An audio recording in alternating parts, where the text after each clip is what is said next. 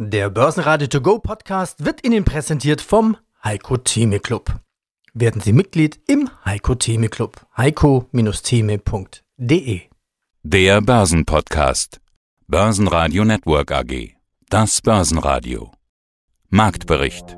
Im Studio Sebastian Leben und vom Börsenparkett in Frankfurt Manuel Tulezi von ICF zu den Biotech-Aktien Amgen und BioNTech Jochen Stanzel, Chefmarktanalyst von CMC Markets, zum DAX über 13.000 Stefan Risse, Kapitalmarktstratege von Akatis und zur Fortsetzung der Wirecard-Story Andreas Scholz von der Euro Finance Week. Die ausführliche Version dieser Interviews finden Sie unter börsenradio.de oder in der Börsenradio-App. Der DAX beendet die Woche ruhig. Das könnte auch daran liegen, dass einer ruhig ist, der in letzter Zeit den Markt bewegt hat. US-Präsident Donald Trump hielt sich zurück mit großen Worten und Twitter-Tweets und beschränkte sich darauf, sich als perfektes Exemplar und extrem jung zu bezeichnen. Das reicht nicht für Marktbewegung. Der Dow Jones hatte nach Eröffnung eine leicht positive Tendenz ohne große Bewegung. Der DAX bewegte sich ebenfalls kaum und schloss bei 13.051 Punkten mit plus 0,1%. Der ATX in Wien legte ebenfalls 0,1% zu auf 2.215 Punkte. Die wichtigste Nachricht, vorerst hält die DAX 13.000. Warten wir auf den nächsten Trump-Tweet. Guten Morgen Sebastian, mein Name ist Manuel Tolezi.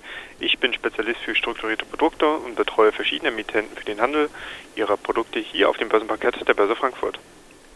Donald Trump, Donald Trump, Donald Trump. Manuel, ganz ehrlich, warum lege ich so los? Wenn sein Ziel war, dass wir wirklich jeden Tag über ihn reden, und zwar alle, dann hat er sein Ziel erreicht. Es gibt, glaube ich, keinen Politiker, dessen Name ich häufiger gesagt habe in den letzten Wochen. Ach, was sage ich Politiker? Ich, wahrscheinlich gibt es nicht mal einen Mensch, dessen Name ich so oft gesagt habe. Ich bin mir relativ sicher, euch Händlern am Börsenparkett in Frankfurt geht es eigentlich nicht anders, oder? Ja, wir haben jetzt die letzten Tage die große Donald Trump Show erlebt. Ging ja schon letzte Woche Freitag los mit der Meldung, dass er sich mit Corona infiziert hat. Er wurde positiv getestet und das hat am Wochenende auch so ein bisschen bei uns Händlern Bauchschmerzen ausgelöst, weil wir einfach nicht wussten, was die Woche passieren wird.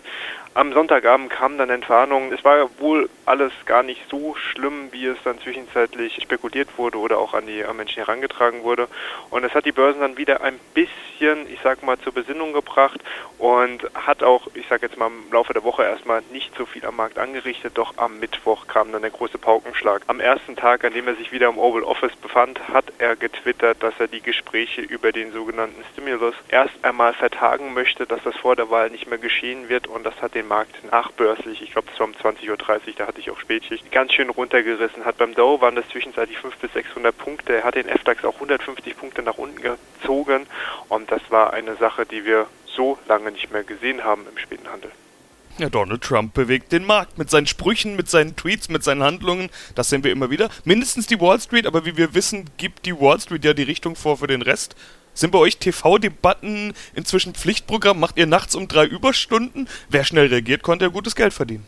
Ja, die schauen wir uns natürlich auch an, beziehungsweise lesen uns die Resümees darüber. Ich muss dir ganz ehrlich sagen, wenn du morgens um 7 Uhr schon hier wieder an der Börse sein musst und nachts um 3 Uhr noch die Börsendebatte schaust oder beziehungsweise die Debatte schaust, ist es natürlich äh, ein bisschen, ich sage jetzt mal zwiespaltig, ob dann diese zwei Stunden Schlaf dann auch wirklich ausreichen. Deswegen, ich gehe momentan so vor, dass ich mir die Zusammenfassung der Debatten morgens in der Bahn noch anschaue, lese. Da gibt es ja auch dann dementsprechend schon ziemlich viel Nachrichten, sowohl aus Amerika als auch schon von einigen deutschen Journalisten, um sich wieder wieder auf den neuesten Stand zu bringen. Mein Name ist Stefan Risse, ich bin Kapitalmarktstratege von Akatis Investment. Der DAX ist schon wieder bei seinen dauernden 13.000 Punkten. Corona ist noch lange nicht vorbei, aber in den Kursen irgendwie doch. Wir sind schon wieder bei dieser 13.000er Marke. Herr Risse, trauen Sie diesem Frieden? Ja, noch nicht so ganz. Wir haben natürlich schon noch Unwägbarkeiten in der Realwirtschaft. Die Amerikaner haben das Konjunkturpaket erstmal abgesagt. Und die Corona-Krise wird ihre Spuren noch zeitigen, vor allem dann, wenn irgendwann wieder auch der Zwang besteht, Insolvenz anzumelden. Wir werden schon, glaube ich, Pleiten von kleinen Unternehmen sehen im Bereich Touristik, auch von größeren Unternehmen unter Umständen, im Bereich der Restaurants und selbst wenn das nur Familienbetriebe sind, da werden Leute arbeitslos, die können weniger ausgeben. Es wird länger dauern, dass wir das Niveau von 2019 wieder erreichen, als wir uns das möglicherweise momentan vorstellen, vor allem wenn man sich die Aktienkurse anguckt. Aber, und das muss man eben ganz eindeutig sagen, dadurch, dass die Regierungen so unglaublich viel dagegen tun und was noch wichtiger ist, die Notenbanken eben in einem solchen Maß Geld in die Märkte pumpen, kann es durchaus sein, dass die Aktienmärkte dem ziemlich widerstehen. Und wenn ich mir jetzt die Situation angucke, dann sehe ich zwar, ja, bei Privatanlegern in den USA eine gewisse Spekulationsmanie, aber bei den Profianlegern, gerade jetzt im Vorfeld der Wahl, man liest es auch wieder an der Volatilität ab, eine ganze Menge Vorsicht. Also ich habe nicht das Gefühl, dass institutionelle Anleger hier mit riesen Hosspositionen in diese Wahl reinlaufen. Nee, man ist eigentlich eher vorsichtig und das dürfte den Markt nach unten doch ziemlich absichern. Also so einen richtigen Crash sehe ich nicht mehr. Vielleicht nochmal einen Rücksetzer nach unten, aber auch nach oben könnte es jederzeit Überraschungen geben, wenn der Markt wieder anfängt zu laufen. Szenario ist eher so dieses bis zur Wahl Unsicherheit und ab dem Moment, wo der Wahlsieger statt, äh, feststeht, das muss ja nicht unbedingt der 3. November sein. Es könnte sich ja länger hinziehen, wenn Trump da das Ergebnis anzweifelt, weil es eng ist. Aber ab dem Moment, wo der Wahlsieger feststeht, dürften die Märkte eigentlich nach oben laufen. So hat es die Erfahrung gezeigt. Okay, die Wahl also als wichtiger Faktor jetzt. Könnte Corona nochmal eine Rolle spielen? Denn dieser, Sie haben jetzt gesagt, Sie erwarten da keinen Crash mehr. Crash war ja vielleicht auch ein gewisser äh, Unsicherheitscrash, den wir da hatten. Oh Gott, Corona, was haben wir denn da? Jetzt wissen wir alle, dass da diese Pandemie da draußen ist, gibt es denn irgendwelche Corona-Meldungen, die auf Ihre Strategie irgendeinen Einfluss haben würden? Also ich breche es mal ganz simpel runter. Mehr Corona und eher die Tech- und die Digitalaktien laufen ja gut. Weniger Corona und irgendwann dürften die Zykliker besser sein. Ich glaube, dass dieser Einfluss von Corona so oder so zurückgeht. Selbst wenn wir jetzt nochmal eine Verschärfung der Pandemie bekommen, was wir ja sehen, ist, dass die Mortalität überhaupt nicht in dem Maße ansteigt wie in der Welle im Frühling was sicherlich daran liegt, dass viel mehr getestet wird, äh, dass viel sensiblere Tests da sind. Nach unseren Informationen ist es eben auch so, dass Leute positiv getestet werden, die eine so geringe Virenlast haben, dass sie nicht mehr ansteckend wären. Und dass man eben auch mit den Medikamenten, die es eben jetzt gibt, die gegen Corona helfen können, äh, dass diese Medikamente doch ganz gut funktionieren. Wir haben es beim amerikanischen Präsidenten gesehen. Ja, wir sehen durchaus Spuren in der Realwirtschaft, einfach noch aufgrund des ersten Shutdowns, einen richtigen zweiten Shutdown, der noch eine völlig neue Wirtschaftsprognose notwendig machen würde. Den sehen wir nicht, den wird die Politik um jeden Preis verhindern wollen. Und was wir in der Krise sehen, ist eine Bewertungsausweitung der Aktien, die aber durchaus gerechtfertigt ist. DAX-Gewinner des Tages waren Delivery Hero mit plus 3,7%, Infineon mit plus 2,5%, die im Gesamtbranchenumfeld zulegen konnten. Befeuert wurde die Stimmung noch von guten Zahlen des niederländischen Wettbewerbers NXP Semiconductor. Ebenfalls zulegen konnte Adidas mit plus 1,9%. DAX-Verlierer waren Conti mit minus 1,7%, Heidelberg Zement mit minus 1,8% und Schlusslicht BASF mit minus 3,8%. Hier sind hohe Abschreibungen zu erwarten, die das Q3-EBIT in den negativen Bereich treiben könnten. Hallo, mein Name ist Jochen Schanzel, Chefmarktanalyst bei dem CFD Broker CMC Markets in Frankfurt.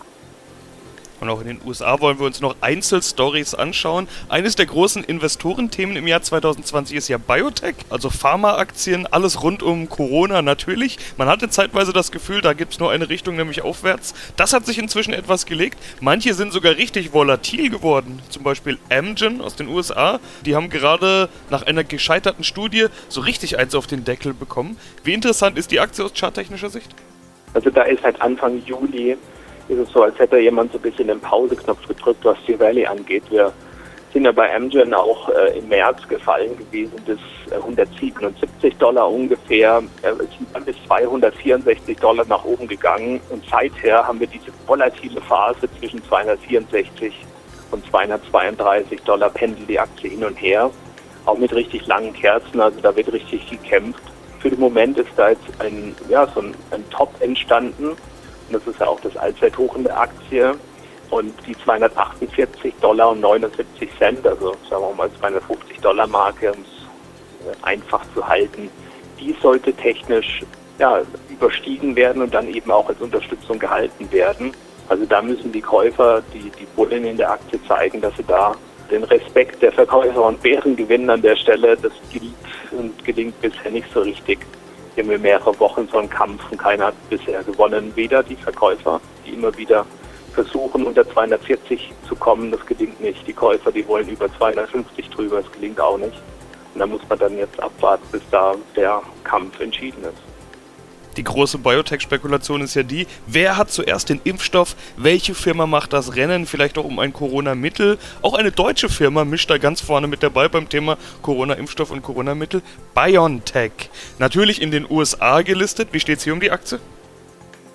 80,52 Dollar, da sind wir drüber gegangen. Und zwar ist das, ähm, war das am Dienstag dieser Woche, sind wir da drüber gegangen, haben dann einen Rücksetzer gemacht und da sind genau an der 80,52, bisschen drüber ein paar Cent, sind Käufer reingekommen. Also da haben wir das Szenario möglicher bullischer Druckaufbau bei BioNTech 90 Dollar und 39 ist da der nächste Widerstand und dann äh, könnte schon die 100 Dollar Marke ins Auge gefasst werden wäre wäre es jetzt, wenn wir eben diese 8052 nochmal testen und nicht halten könnten. Dann wären wir quasi wieder in dem Modus, wo wir eben auch schon über den August waren, wo dann eben Gewinnmitnahmen einsetzen. Aber derzeit ist die Hoffnung da oder scheint da zu sein, der Käufer, dass eben diese 80,52 Dollar hält und dass hier die Hochs hier vom Juli nochmal attackiert werden können. Ja, mein Name ist Andreas Scholz von der DFV Eurofinance Group. Wir veranstalten vom 16. bis zum 20. November die 23. Eurofinance Week in Frankfurt am Main. Hybrid, das heißt mit möglichst vielen Teilnehmern, hoffentlich vor Ort. Das ist ja alles nicht so einfach in diesen Tagen. Und äh, vielen, vielen, die sich online zu unserer Konferenzwoche zuschalten können. Und wir wollen über ein Thema sprechen, das nicht nur dort Thema ist, sondern bei uns allen Thema war, denn es war eine Zeit lang das deutsche Aktienthema schlechthin, Wirecard. Erst als heißes Investment mit Raketenaufstieg bis in den DAX, dann Kriminalthriller und für viele Anleger auch Drama. Jetzt läuft die Aufklärung. Der Untersuchungsausschuss ist gestartet. Die Aufarbeitung des Skandals geht weiter. Die Vorwürfe und Schuldzuweisungen sind ja vielfältig. Da sind ja auch wichtige Leute mit verstrickt. Finanzminister Scholz, Wirtschaftsminister Altmaier, Kanzlerin Merkel, alle irgendwie mit dabei, haben zumindest entweder zu langsam gehandelt oder sogar eine Art Lobbyarbeit betrieben, wie immer wieder kritisiert wird.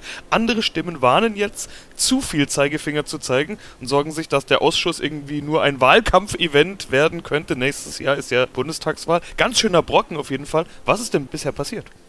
Bisher noch nicht so viel. Man hat sich jetzt sozusagen zu einer ersten Sitzung zusammengefunden in Berlin, aber ein solcher parlamentarischer Untersuchungsausschuss, das ist nicht irgend so ein Gremium, sondern das ist schon ein politisches Instrument und vor allen Dingen ist es eine Geschichte, die sich über Monate hinziehen wird und damit das politische Berlin natürlich gestalten wird, auch beeinflussen wird. Es wird Schlachtzahlen liefern und du hast es gesagt, Sebastian, wir haben im nächsten Jahr Bundestagswahlen und ähm, deswegen ist natürlich ein solcher Untersuchungsausschuss eine Bühne, eine Plattform, wo man entsprechend natürlich auch Politik machen kann. Und dieser Fall Wirecard ist ja ja, da kann kein Netflix-Drehbuch, kein Amazon Prime-Drehbuch, nicht die beste Serie fast mithalten. Das ist ein Regiebuch, was noch viele, viele offene Seiten hat und was sicherlich auch über und mit diesem Untersuchungsausschuss noch die eine oder andere Wendung mitbringen wird. Und mit sehr viel Prominenz. Das hast du angesprochen. Nicht nur der Vizekanzler und Bundesfinanzminister ist mit von der Partie Olaf Scholz und seine Staatssekretäre, der Bundeswirtschaftsminister Altmaier, auch CSU-Chef und Ministerpräsident der bayerische Markus Söder ist mit dabei, wird auch vorgeladen werden, bis zur Bundeskanzlerin, die das Thema Wirecard auf ihrer China-Reise im September 2019 sozusagen adressiert hatte. Und zwar höher geht's nicht bei der chinesischen Führung, weil äh, damals der Marktantritt nach China sozusagen politisch angesprochen werden sollte. Also ein weiterhin ganz, ganz heißes Thema und für Scholz natürlich ein Thema, was zu einer Belastung werden könnte. Scholz ist Kanzlerkandidat der SPD und die Opposition wird natürlich alles versuchen, ihn hier weiterhin in dieses Wirecard-Licht zu stellen. Und insofern sind diese Themen rund um Wirecard noch längst nicht ausgearbeitet, längst nicht ausgestanden. Das wird noch ganz, ganz heiß werden. Börsenradio Network AG Marktbericht